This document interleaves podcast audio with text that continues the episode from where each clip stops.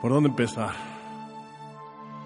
Nadie le importa en dónde nací, ni quiénes son mis padres, ni cuántos años estudié, ni por qué razón me nombraron titular de este podcast. Sin embargo, quiero dejar bien claro que no nací en un petate, como dicen por ahí, ni mi madre fue prostituta, como lo han insinuado algunos, ni es verdad que nunca haya pisado la escuela, puesto que terminé la universidad hasta con elogios de los maestros.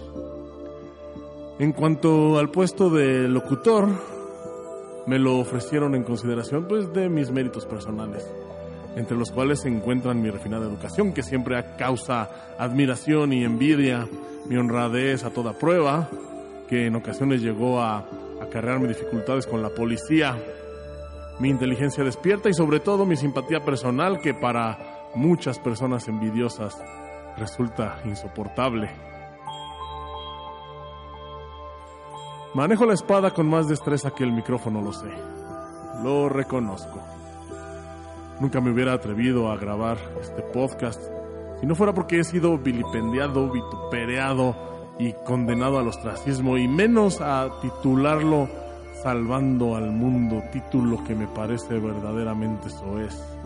El único responsable de estos audios y de los títulos soy yo, un individuo que se dice locutor mexicano Sirva sin embargo el cartapacio que esto prologa para deshacer algunos malentendidos, confundir a algunos calumniadores y poner los puntos sobre las IES sobre lo que piensan de mí los que hayan leído las memorias del gordo Artajo, las declaraciones que hizo el heraldo de San Juan del Río, el malagradecido de Germán Trenza y sobre todo la nefasta leyenda que acerca de la revolución del 2019 tejió con lo que se dice hoy muy mala leche, el desgraciado de Vidal Sánchez.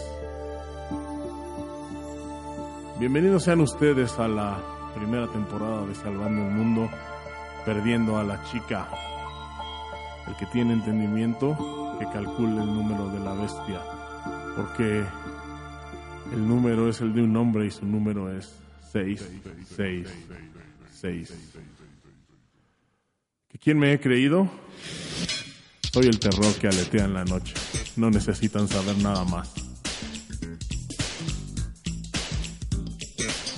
Si a ustedes, estimados tres o cuatro por escuchar les resultan familiares algunas de las palabras de arriba, felicidades.